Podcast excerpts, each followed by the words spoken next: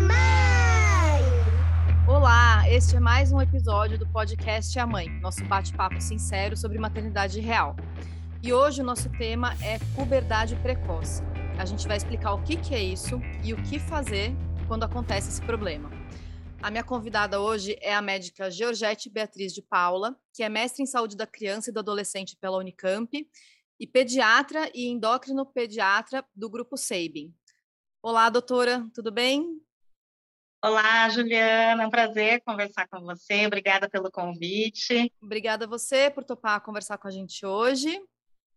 E tenho certeza que a gente vai esclarecer aí várias dúvidas é, sobre puberdade precoce. Eu tenho muitas dúvidas, nossos ouvintes mandaram algumas perguntas também.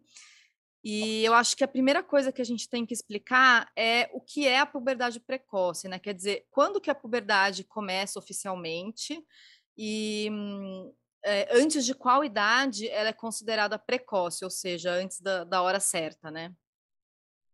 Então, a puberdade, ou seja, é, o desenvolvimento dos caracteres sexuais é, secundários, tanto masculino ou feminino, né? Que, ou seja, aparecimento de mama, pelinhos nos meninos, aumento de testículo, aumento do pênis.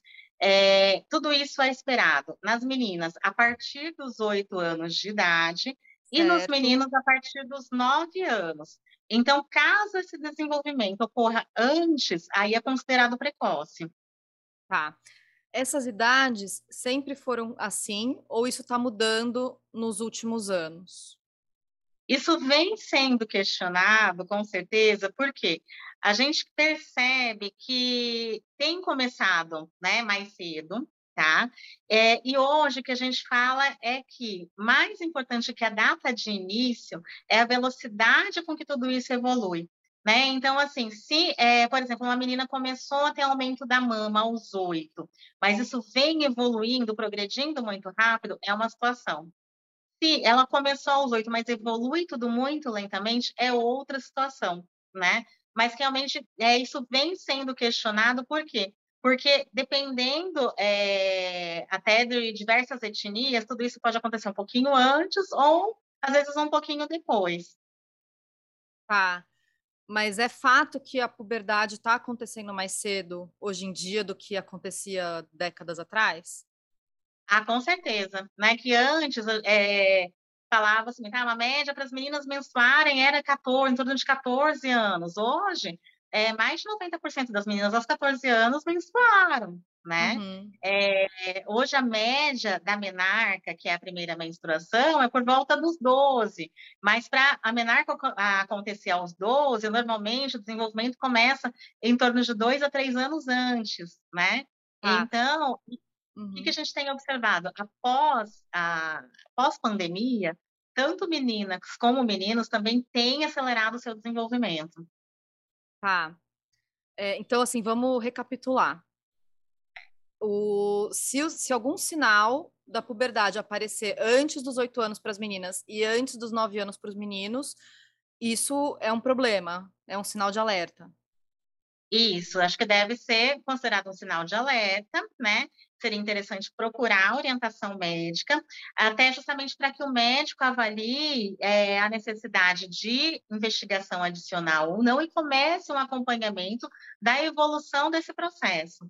Tá. Então, é, isso até é uma das perguntas enviadas por ouvintes, uma pergunta da Fê. Aliás, se você ainda não segue a gente no Instagram, nosso arroba é arroba podcast a mãe. Entra lá, segue a gente, que daí você pode participar, mandar perguntas e saber sempre que tem um episódio novo no ar. Então, a Fê mandou essa pergunta: quais são os primeiros sinais da puberdade em meninas e meninos? Você citou o aumento das mamas das meninas. Esse é o primeiro sinal? Nas meninas, o mais comum é o aumento das mamas. Né, Antes dos pelos, geralmente aparece. O mecanismo da, do aparecimento de pelos é um pouquinho diferente, né? Muitas vezes as meninas elas podem começar é, com uma pubarca, que é o aparecimento de pelinhos em região genital, mesmo antes de ter iniciado efetivamente a, o desenvolvimento de puberdade, né? Então, ah, o que ah, marca tá. o aparecimento de puberdade nas meninas é o aparecimento da mama, tá? tá? Então, então, se aparecer pelinhos na região pubiana, não necessariamente isso significa que a menina está no processo de puberdade já, é isso? Isso, exatamente. Aí seria interessante, lógico, uma avaliação médica, né? Certo. É, para ver se é uma pubarca isolada, que nós chamamos, ou se essa pubarca indica alguma outra situação, ou se vai fazer com que evolua, de fato, para um desenvolvimento puberal mais acelerado. Mas Tá. só aparecimento de pelinhos não indica que a menina, né, ou o menino começou a puberdade efetivamente. Certo. Nos meninos, é, normalmente o início da puberdade é marcado pelo aumento do volume testicular, tá? Certo. Então, aumento dos testículos. É um aumento muito significativo, assim, é uma coisa fácil de visualizar ou pode ser um aumento mais discreto? Normalmente os meninos identificam, né? Porque antes o testículo pré-puberal era aquele testículo bem pequenininho. E aí, é, com o aparecimento, com o desenvolvimento, tem um aumento do volume testicular, consequentemente aumento da bolsa escrotal, né? Então Uhum. ele vai perceber, é algo que chama normalmente a atenção dos meninos. Eles Tá. mesmos costumam perceber? Eles costumam perceber, né? E essa época normalmente é uma época, né, tanto meninos como meninas, eh, eles ficam mais inibidos e muitas vezes os pais não sabem, eh, identificar se começou ou não, porque realmente eles não querem mais mostrar, Tá, não deixam uhum. mais, né, Às vezes eles nem querem, roupa. ficar sem roupa perto dos pais, podem se sentir Isso. envergonhados.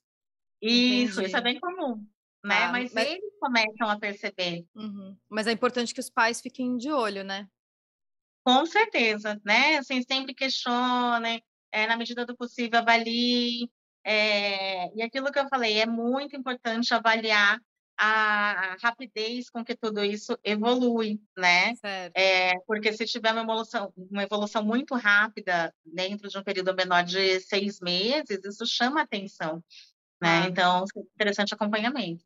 Tá. E nos meninos, o pelo também costuma aparecer depois desse crescimento testicular?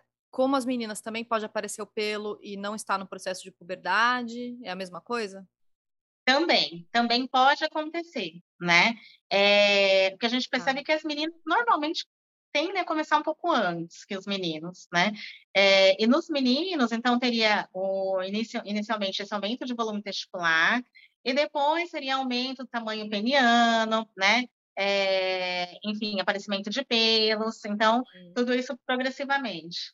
Eu tenho outra pergunta sobre os sinais da puberdade, que é o seguinte: a partir de qual idade é normal que surja na criança aquele mau cheiro axilar, né, o famoso CC, aquele cheirinho de suor?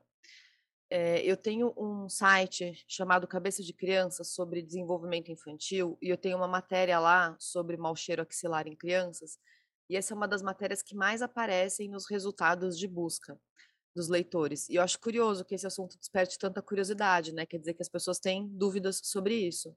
Então eu queria saber, esse cheirinho que começa a aparecer nas crianças, eh, tem a ver com hormônios? Ele é um sinal da puberdade preco da puberdade precoce ou não, né, é um sinal da puberdade ou não? Ele pode aparecer antes daqueles, eh, primeiros sinais que você falou, o broto mamário nas meninas e o aumento testicular nos meninos? E então eu queria saber se é normal ou não, e se esse cheiro estiver muito forte, estiver incomodando, se os pais podem passar algum desodorante ou se não é indicado, se precisa consultar um médico ou não. O odor axilar pode aparecer sim, antes dos eh, antes de efetivamente começar a puberdade, né, porque o mecanismo do odor axilar é parecido com aquele da da pubarca, do aparecimento de pelinhos que eu tinha explicado, né, que pode preceder, eh, o início efetivo da puberdade. Então, o odor axilar, o responsável pelo odor axilar, eh, são as glândulas adrenais, que ficam são 2 glândulas que ficam em cima do rim, que produzem alguns hormônios, né, eh, e que podem também fazer com que apareça o odor axilar um pouquinho antes do início da puberdade, tá. É bem comum isso acontecer, né. Então, como eu tinha explicado, é importante que a criança seja avaliada para ver se não tem outros sinais, eh, que sejam preocupantes ou se é um, né, sintoma isolado. E, normalmente, o que que eu oriento? Que, eh, as crianças evitem o uso de desodorante que contenham parabenos, que contenham alumínio, né. Hoje tem algumas formulações eh, manipuladas mais naturais, são sem essas substâncias. Alguma dica também é o uso de leite de magnésia que pode, eh, neutralizar esse odor, que também costuma ajudar bastante. Certo. Você falou da importância de passar por uma avaliação médica, né? Se os pais percebem alguma mudança, ou enfim, se tem alguma dúvida sobre isso. É, eu queria saber se é necessário uh, a gente levar os filhos a um endócrino pediatra periodicamente, assim como a gente leva no pediatra periodicamente, ou só se perceber alguma alteração, ou se o pediatra indicar um endócrino. Quer dizer, o pediatra pode fazer essa avaliação inicial e aí encaminhar se necessário, ou se, por exemplo, eu percebi uma alteração no meu filho. Eu já levo no endócrino, ou levo primeiro no pediatra e aí vejo o que o pediatra recomenda? Como é que é o procedimento correto? O mais comum é nós especialistas recebemos essa demanda do pediatra, porque certo. normalmente o pediatra é o médico que está mais próximo daquela família, que vem acompanhando aquela criança há alguns anos, né? Se o pediatra é, identificar algo que chame atenção, que não está é, não está dentro do normal, normalmente ele acaba encaminhando para o especialista, né? É, mas também em algumas situações os pais é, ficam aflitos, enfim, querem tirar algumas dúvidas e acabam né, procurando o especialista direto. Mas o mais comum é essa demanda vir do pediatra. Ah. E você falou também da importância de se observar a velocidade com que essa, esses primeiros sinais evoluem, né? Então, Sim. se os primeiros sinais aparecerem a partir dos oito anos para meninas e a partir dos nove anos para os meninos, isso é esperado, é normal. Sim. O que não é normal é que isso evolua muito rapidamente. Então, por exemplo, apareceu o primeiro sinal de crescimento de mama numa menina a partir de oito anos. Normal, esperado. Certo? Uhum. Se essa mama começar a crescer com muita rapidez, aí é um problema. Isso, né? Se ela começar a crescer muito rápido, associada a esse aumento de mama, né? Aumentar a velocidade de crescimento, porque lembrar que na puberdade normalmente acontece uma velocidade de crescimento maior, que é na ah. puberdade que acontece o estirão de crescimento. Então, é um conjunto de situações, entendeu? Que nós é, avaliamos. Mas é, por que, que é um, um problema esse estirão de crescimento acontecer muito precocemente? Que assim, tem uma situação que, né, como eu te falei, é um conjunto de situações que nós avaliamos, né? Então, nós avaliamos, nós fazemos o exame físico, que é justamente avaliar esse desenvolvimento da mama, de pelinhos, velocidade de crescimento. É, normalmente, a gente avalia alguns exames laboratoriais, né, alguns exames complementares, que aí entram as dosagens hormonais, um raio-x da mão, né, que é bem uhum. comum para a gente é, solicitar para avaliar justamente crescimento, puberdade, que é o raio-x de idade óssea. Tá? É. Normalmente nós nos baseamos muito por essa idade óssea. E a idade óssea é que determina a evolução também dessa puberdade, dessa velocidade de crescimento. O que a gente fala, normalmente, as meninas, por exemplo, elas fazem um estirão de crescimento em torno de 11 anos de idade óssea. E muitas vezes elas podem ter 11 anos de idade óssea antes de terem 11 anos de idade cronológica. Normalmente, é, se elas tiverem uma idade óssea muito avançada, o que, que significa? Elas vão fazer o estirão né, mais rápido, mais cedo, mais precoce, ah. desenvolver essa puberdade mais precoce, mas também é, essa cartilagem de crescimento vai fechar antes do tempo. Ou seja, elas vão ficar com uma baixa estatura final. Entendeu? Então. Ah, tá. Não sei se eu fui clara. É, acho que eu entendi. É que é um, é um assunto muito complexo, né? É. é. Mas vamos, vamos, ver se eu, vamos ver se eu entendi, então. É, tá. É, essa idade óssea seria o tamanho do osso? É o amadurecimento do osso. Ah, tá. não é necessariamente, não é tamanho. É amadurecimento. Não, não é tamanho. Tá. Amadurecimento do osso. Tá, então vamos, é. vamos, dar, vamos dar um exemplo aqui. Tem uma menina de 8 tá. anos. Sim. Ela faz um exame e ela tem uma idade óssea de 10, 11 anos, sei lá. Certo. Quer dizer que o osso dela tá mais amadurecido do que a idade real dela. Exatamente. Isso significa que ela pode ter um estirão de crescimento precocemente. Isso. E a cartilagem dela vai se fechar também precocemente. E ela Isso. vai ficar com uma baixa estatura porque ela cresceu rápido demais, aquela cartilagem se fechou e ela não vai crescer além disso. É mais ou menos isso? É, o que eu sempre explico para os pacientes de forma assim muito simplificada, né, para ficar é, fácil a compreensão, é que a idade óssea é a idade que o organismo realmente tem. né? Então, assim, essa menina de 8 anos que você deu o exemplo, que tem uma idade óssea de 10, 11 anos, é como se o organismo dela funcionasse como se ela tivesse 10, 11 anos, entendeu? Ah, tá, então, o que seria esperado? Que ela também tivesse um desenvolvimento físico de uma menina de 10, 11 anos, né? Fizesse o estirão de crescimento mais cedo, mas também parasse de crescer mais cedo. É esse o problema, entendeu? Certo. E além da baixa estatura, esse processo todo acontecendo precocemente pode causar outros problemas de saúde no futuro? Então, questiona-se muito a, a, a situação de menarca prematura com menopausa precoce, né? É, fora outras situações também de questionamento sobre aspectos psicológicos, psicossociais, é, de amadurecimento, de aceitação de todo esse processo, é, aumento né, do número de abusos, enfim, em função desse amadurecimento mais precoce. Então, tem uma série de questões que podem realmente ser discutidas em torno né, dessa situação. Uhum. Essa questão da, da, menopausa precoce, essa ligação entre puberdade precoce e menopausa precoce, isso é cientificamente comprovado ou é uma, uma hipótese? É uma hipótese, né? Tem ah. alguns estudos que falam a favor, outros que realmente não confirmam, então isso pode ser questionado. Ah, mas essa, essa questão também do, do, impacto emocional, né? É algo que, assim, eu como mãe me preocupa muito, porque Sim. A minha filha está justamente nessa idade de oito anos, né? Que é, que é, o início, pode aparecer os primeiros sinais. Ela ainda não tem, mas eu sempre fico muito de olho nisso, porque eu sempre tive esse receio, assim, de, de, de dessa, desse desenvolvimento muito rápido, precocemente, uma menstruação muito cedo, porque eu acho que rouba um pouco da infância da, daquela criança, né? Dela ter que se preocupar com menstruação, com cólica, com trocar absorvente, cuidar da higiene tão cedo, né? Acho que é, a cabeça não acompanha o desenvolvimento do corpo muitas vezes, né? E felizmente ela não apresenta nenhum sinal, mas isso sempre foi uma preocupação muito grande minha, até por isso que eu trouxe essa pauta para o podcast, porque eu já conversei sobre isso com o pediatra, eu estou sempre de olho para ver se aparece algum sinal, isso é uma questão que me preocupa muito, assim, como mãe.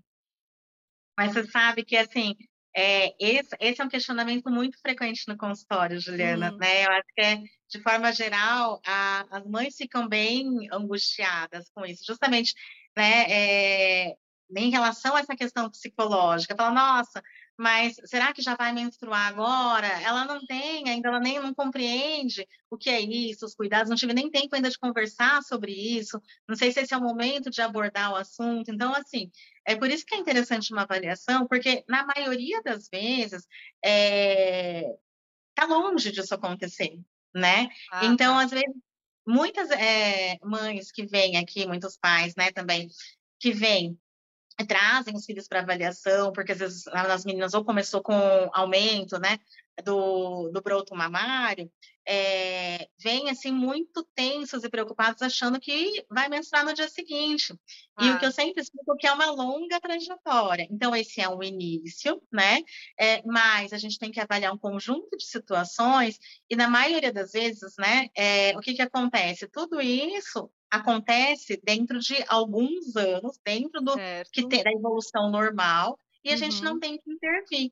Agora, tá. É, se essa evolução for rápida, que muda a conversa, por isso que é interessante uhum. o acompanhamento. Então, na tá. maioria das vezes, não precisa de tratamento. Tá. É, o primeiro sinal nas meninas, a gente já falou, né, que é o aparecimento do, da mama, do broto mamário. Isso é, também é, é, fácil de visualizar. O peito fica Sim. um pouco mais protuberante, é isso, né?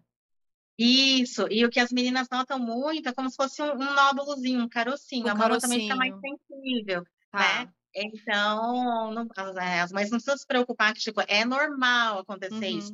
Fica normal também. Muitas vezes, uma mama começa a se desenvolver antes da outra. Ah, pode ser que né? apareça o broto mamário de um pode. lado e do outro não, é normal. Exatamente, é tá. normal. É porque tá? algumas mães podem se assustar achando que é. tem alguma coisa de errado, né?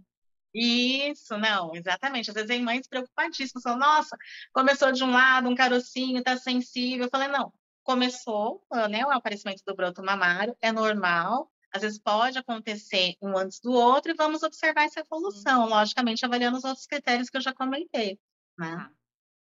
Uh, e assim, avaliando com o médico, percebendo que essa evolução está rápida demais, ou percebendo que o, esse exame do, do, que avalia a idade óssea mostra que a criança está com uma idade óssea mais avançada.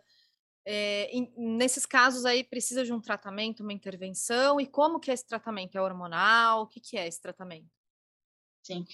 Normalmente, quando tem a indicação, né, a gente, quando chegamos à conclusão que realmente trata-se de uma puberdade precoce, que a evolução vem sendo muito rápida, é, tem tratamento.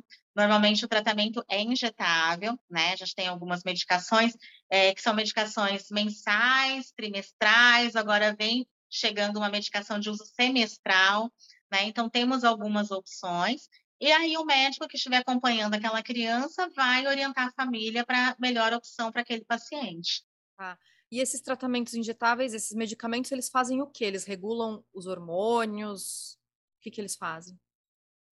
Então, a medicação, explicando assim de forma muito simplificada, uhum. né?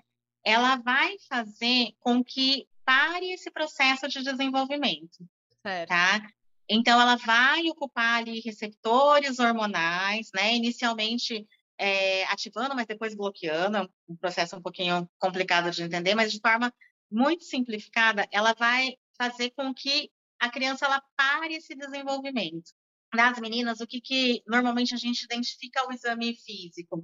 As mamas, elas se tornam mais flácidas, e às vezes regridem, e algumas até, assim, desaparecem, né? uhum. né? É o primeiro o sinal mais comum, tá? A velocidade de crescimento diminui, não é que a tá. criança para de crescer, é esperado tá. que ela cresça, né? Mas num ritmo pré-puberdade, tá? É, Associada a isso, o objetivo também é segurar a idade óssea, assim como o volume uterino e ovariano, né, nas meninas e nos meninos, é, evitar a progressão do aumento testicular, né? É, então, esses seriam os objetivos do tratamento.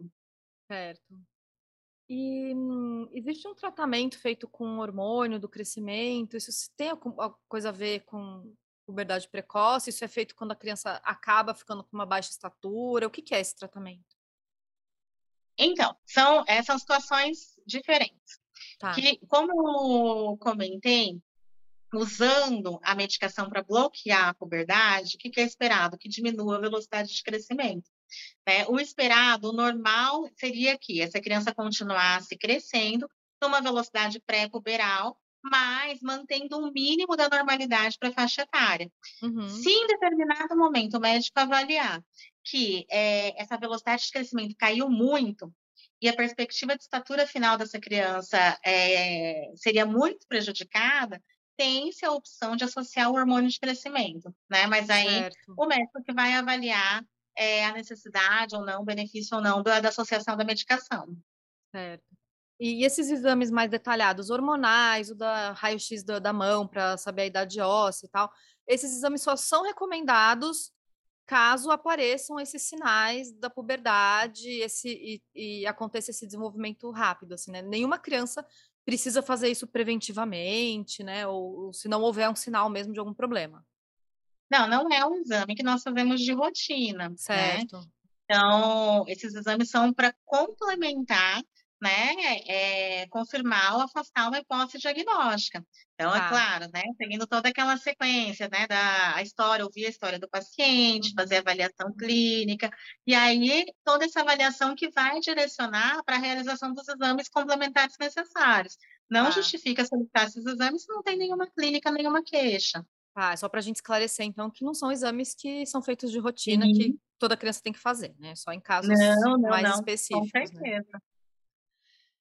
Então, para a gente esclarecer a questão da menstruação, você falou que muitas vezes os pais veem os primeiros sinais de puberdade na menina, já ficam preocupados achando que ela vai menstruar rapidamente.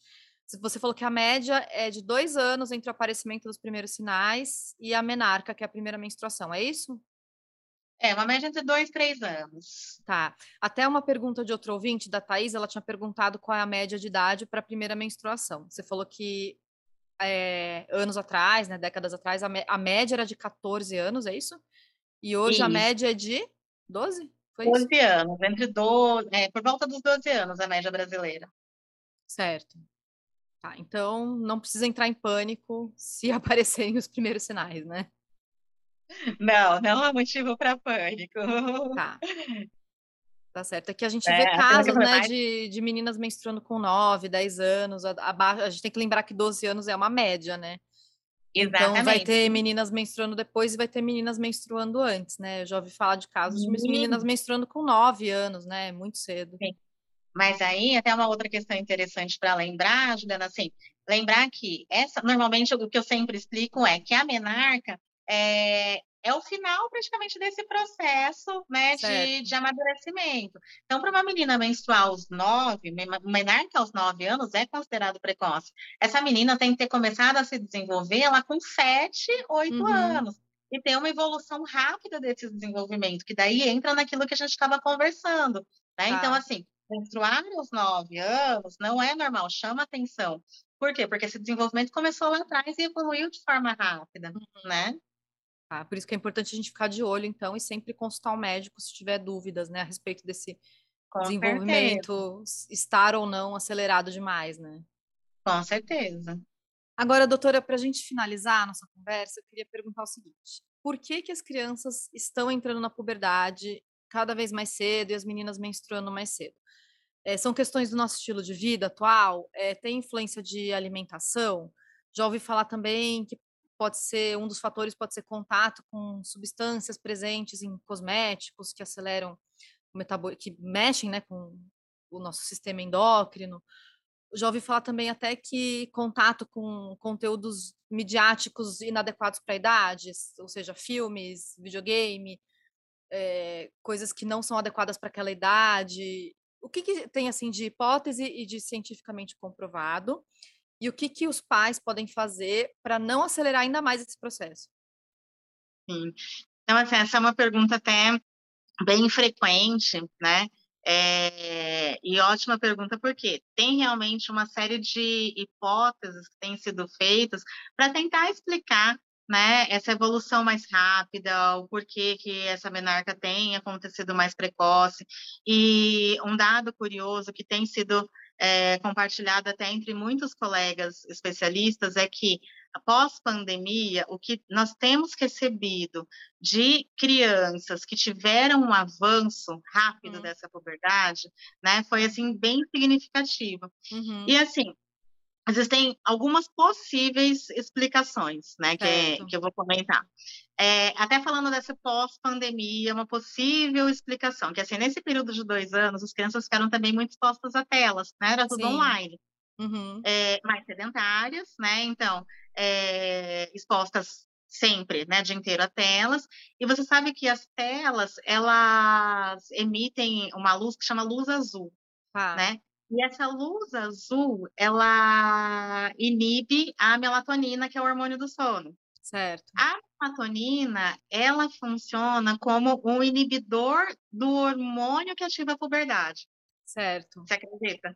Então, não sei se ficou claro. Então, diminuindo a melatonina, né, é, automaticamente diminuiria essa inibição do inibidor, ou seja, ativaria Entendi. esse processo. Uhum, tá. né? É uma possível explicação. Claro que é tudo muito recente, né? Mas é uma possível explicação. Outra questão. É, as crianças elas ganharam muito peso, né? Tem, Tá. tiveram um aumento significativo de peso também pós-pandemia. Então, essa, esse aumento de peso pode fazer com que essa puberdade evolua mais rapidamente, né? Tá, Isso tem a seja ver com uma hormônios também? seja com produção hormonal, seja com é, avanço dessa idade óssea, né? A obesidade fazendo com que indiretamente avance essa idade óssea, tá? Também seria uma outra possível explicação. A obesidade, então, pode acelerar a idade óssea? O Sim. amadurecimento dos ossos? O amadurecimento dos ossos que nós conversamos, né? Tá.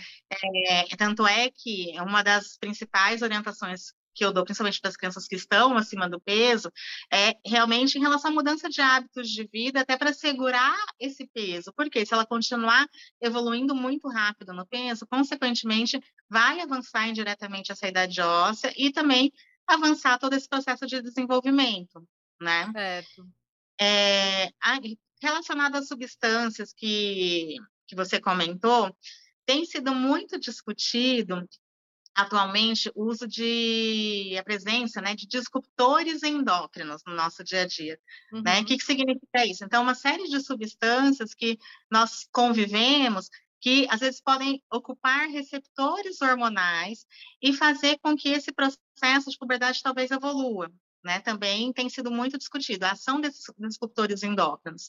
E alguns disruptores endócrinos seriam os parabenos, ah. né, é, que podemos encontrar às vezes em desodorante, né, é, derivados assim, às vezes em cosméticos, tá?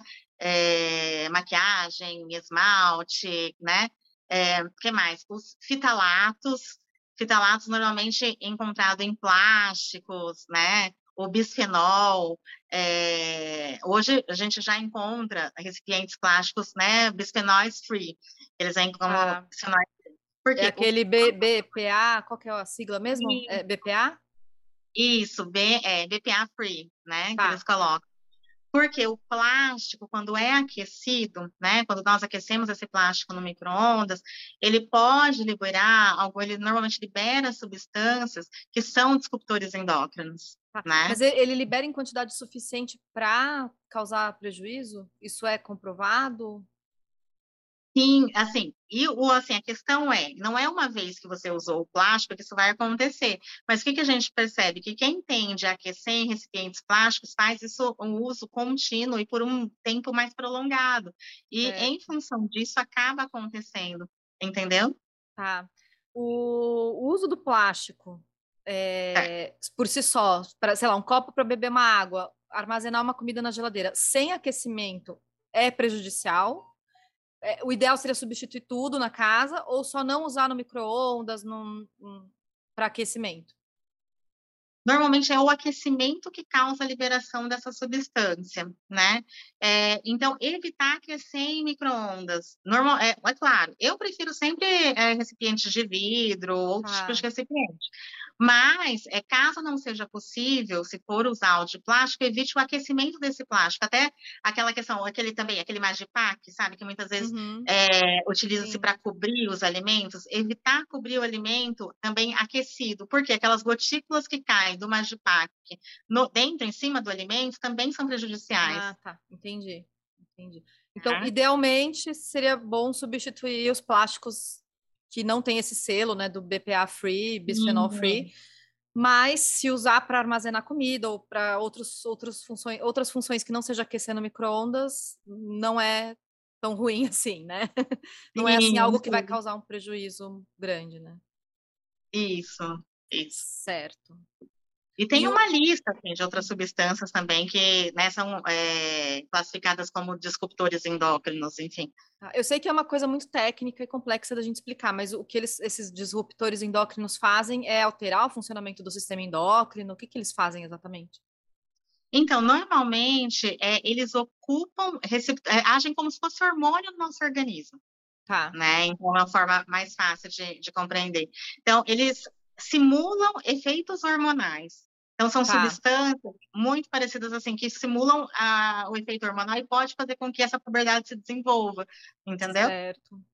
Em relação aos cosméticos, então, o ideal é procurar cosméticos, é, por exemplo, shampoo, condicionador, sabonete específicos para crianças, né? De preferência sem parabenos. Isso. Agora, né? aquela, aquela criança que gosta de, de vez em quando, brincar com a maquiagem da mãe, passar um esmalte de adulto da mãe, pode de vez em quando ou não? É claro, o ideal seria não utilizar, né? É, justamente em função dessas uhum. questões que eu expliquei, tá? tá? Mas mesmo se usar de vez em quando, pode causar algum prejuízo na saúde? O que a gente percebe é que com o uso frequente isso acontece, uhum. né? Agora, usando uma vez ou outra, é questionável. Tá. Certo. O ideal seria não usar mesmo. Né? Isso. Certo. Em relação ao uso de telas, além da questão da luz azul, é, aquilo que eu mencionei de conteúdos inadequados para a idade, eu, eu já li alguma coisa sobre isso, mas eu não entendi se é comprovado cientificamente ou se é só uma hipótese. Por exemplo, a criança assistir um filme de adulto, é, filme que tem algumas cenas assim, cena de sexo, óbvio que acho que nenhum pai vai colocar para o filho assistir, mas assim, umas cenas mais picantes, umas cenas mais violentas. É, eu já li que existem uma, existe uma hipótese de que esse tipo de conteúdo estimularia o cérebro de um jeito que pode ajudar no desenvolvimento precoce da criança. Isso é real? É comprovado? É uma hipótese, né? Pode acontecer, tá? Mas não, não tem como a gente falar assim com 100% de certeza que foi isso que desencadeou. Mas certo. é uma hipótese. Tá. E em relação à alimentação, você já falou, né, da, como a obesidade pode acelerar esse processo também, mas o alimento em si, mesmo que a criança uhum. não tenha obesidade, consumir alimentos, por exemplo, ultraprocessados, né, muito artificiais, com muitos corantes, muitas substâncias químicas, prejudica também? Com certeza. Eu, eu, né? digo, não, não, eu digo assim, mais especificamente na questão endócrina mesmo. Sim, sim, sim. sim.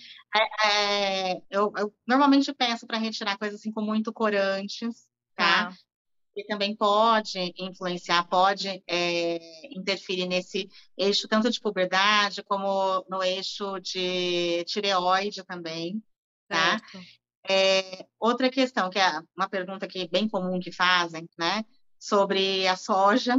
Hum, Normalmente sim, é verdade. Soja, é, é, a soja, ela é né, um disruptor endócrino, enfim, é, atualmente, tem é, alguns colegas que orientam não utilizar, outros com cuidado, né?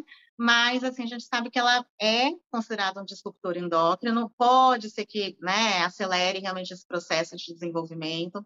É, me perguntam muito do frango também, né?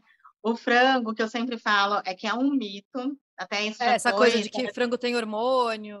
Não, não. Ah, né? é até porque já foi, é, tema de discussão até uma pergunta de congresso mesmo, que até tinham médicos no congresso, produtores, né, de donos de granja, uhum. enfim, falou, olha, é, não é usado hormônio nesses frangos, até certo. porque é proibido, né, então não, não justifica. É, então, realmente, o frango não, não tem nenhum fundamento científico. Tá? Então, se a pessoa, por exemplo, a família não puder comprar um frango orgânico, tudo bem, consumir um frango normal. Sim, tudo bem. Ah. Em relação à soja, aquelas bebidas, né, que são feitas de soja, existem, né, uns tipo uns sucos, não é bem suco, mas que é feito de soja. É recomendado evitar esse tipo de bebida? Eu normalmente sugiro evitar. Tá. Tá? É, nada em excesso, né? Assim, claro, na medida que se puder evitar, melhor. Mas se não puder evitar, evite o excesso, uhum. tá? Tá. Eu, já ouvi falar que esses sucos de soja são especialmente prejudiciais para os meninos, por causa do, do hormônio estrogênio. É verdade? Então, que a soja, é, qual que seria né, a explicação? Ela funciona como atua nos receptores estrogênicos, né? Então uhum. funciona é, como se, agindo como um hormônio estrogênio, de forma né, mais fácil de entender. Então, tanto nas meninas como nos meninos. E nas tá. meninas, ah. é, isso também favoreceria o aparecimento de mama mais precocemente, se a gente, uhum. né, fosse ah, assim. Então, é prejudicial, o excesso é prejudicial para os dois, né? Para os dois. Perfeito, acho que você foi super didática, esclareceu minhas claro. dúvidas. Ai, eu, eu, eu, sempre falo que eu uso meu trabalho em causa própria, porque eu pego as minhas dúvidas e transformo em pauta. Ai, que bom! Eu acho que me ajudou e com certeza vai ajudar as nossas ouvintes. E as dicas para os pais, então, acho que ficou claro aí nessa, nessa última pergunta. Então, é melhorar a alimentação, né? Procurar uma alimentação mais saudável, não deixar a criança ficar sedentária, né? Fazer atividade Exato. Tentar tirar um pouquinho as crianças das telas, eu sei que é difícil, mas agora com as aulas presenciais, né, eles não ficam tantas horas na tela por causa das aulas online, acho que a gente, isso eu falo até para mim mesma, a gente tem que fazer um esforço de não deixar as crianças muitas horas nas telas, tomar cuidado com esses plásticos, então, que contêm o bisfenol, usar cosméticos, produtos de higiene adequados para as crianças, né? Ficar atento ao que as crianças estão assistindo também, para ver se está de acordo com a idade. E acho que é isso, né? Você tem mais alguma dica final? É, eu acho que você resumiu super bem. Que bom. e, ficar, e ficar atento a esses primeiros sinais e sempre procurar um médico para saber se o desenvolvimento está de acordo com a idade, né? É, sem dúvida. Acho que na dúvida sempre procurar, né, atendimento médico, orientação para esclarecer, Uhum. né, e realmente avaliar a necessidade de uma conduta, um outro tipo de conduta ou não. Tá certo. Doutora Georgette, muito obrigada pela entrevista. Sei que você que tem pacientes para atender no consultório, então vou te liberar. Não vou tomar mais o seu tempo, mas foi muito legal esse bate-papo. Te agradeço. Ah, eu que E- agradeço, foi um prazer participar e caso Obrigada. tenha necessidade de outros temas, estou sempre à disposição. Ah, obrigada, com certeza. Tá? Estou sempre precisando de fontes para tirar as nossas dúvidas aqui. Tá bom? Para você que está escutando a gente nas plataformas de áudio, a gente tem versão em vídeo no YouTube também desse podcast. E segue a gente lá no Instagram, arroba podcast a mãe. É isso. Tchau, doutora. Obrigada. Tchau. Até o próximo episódio, então. Tchau, tchau.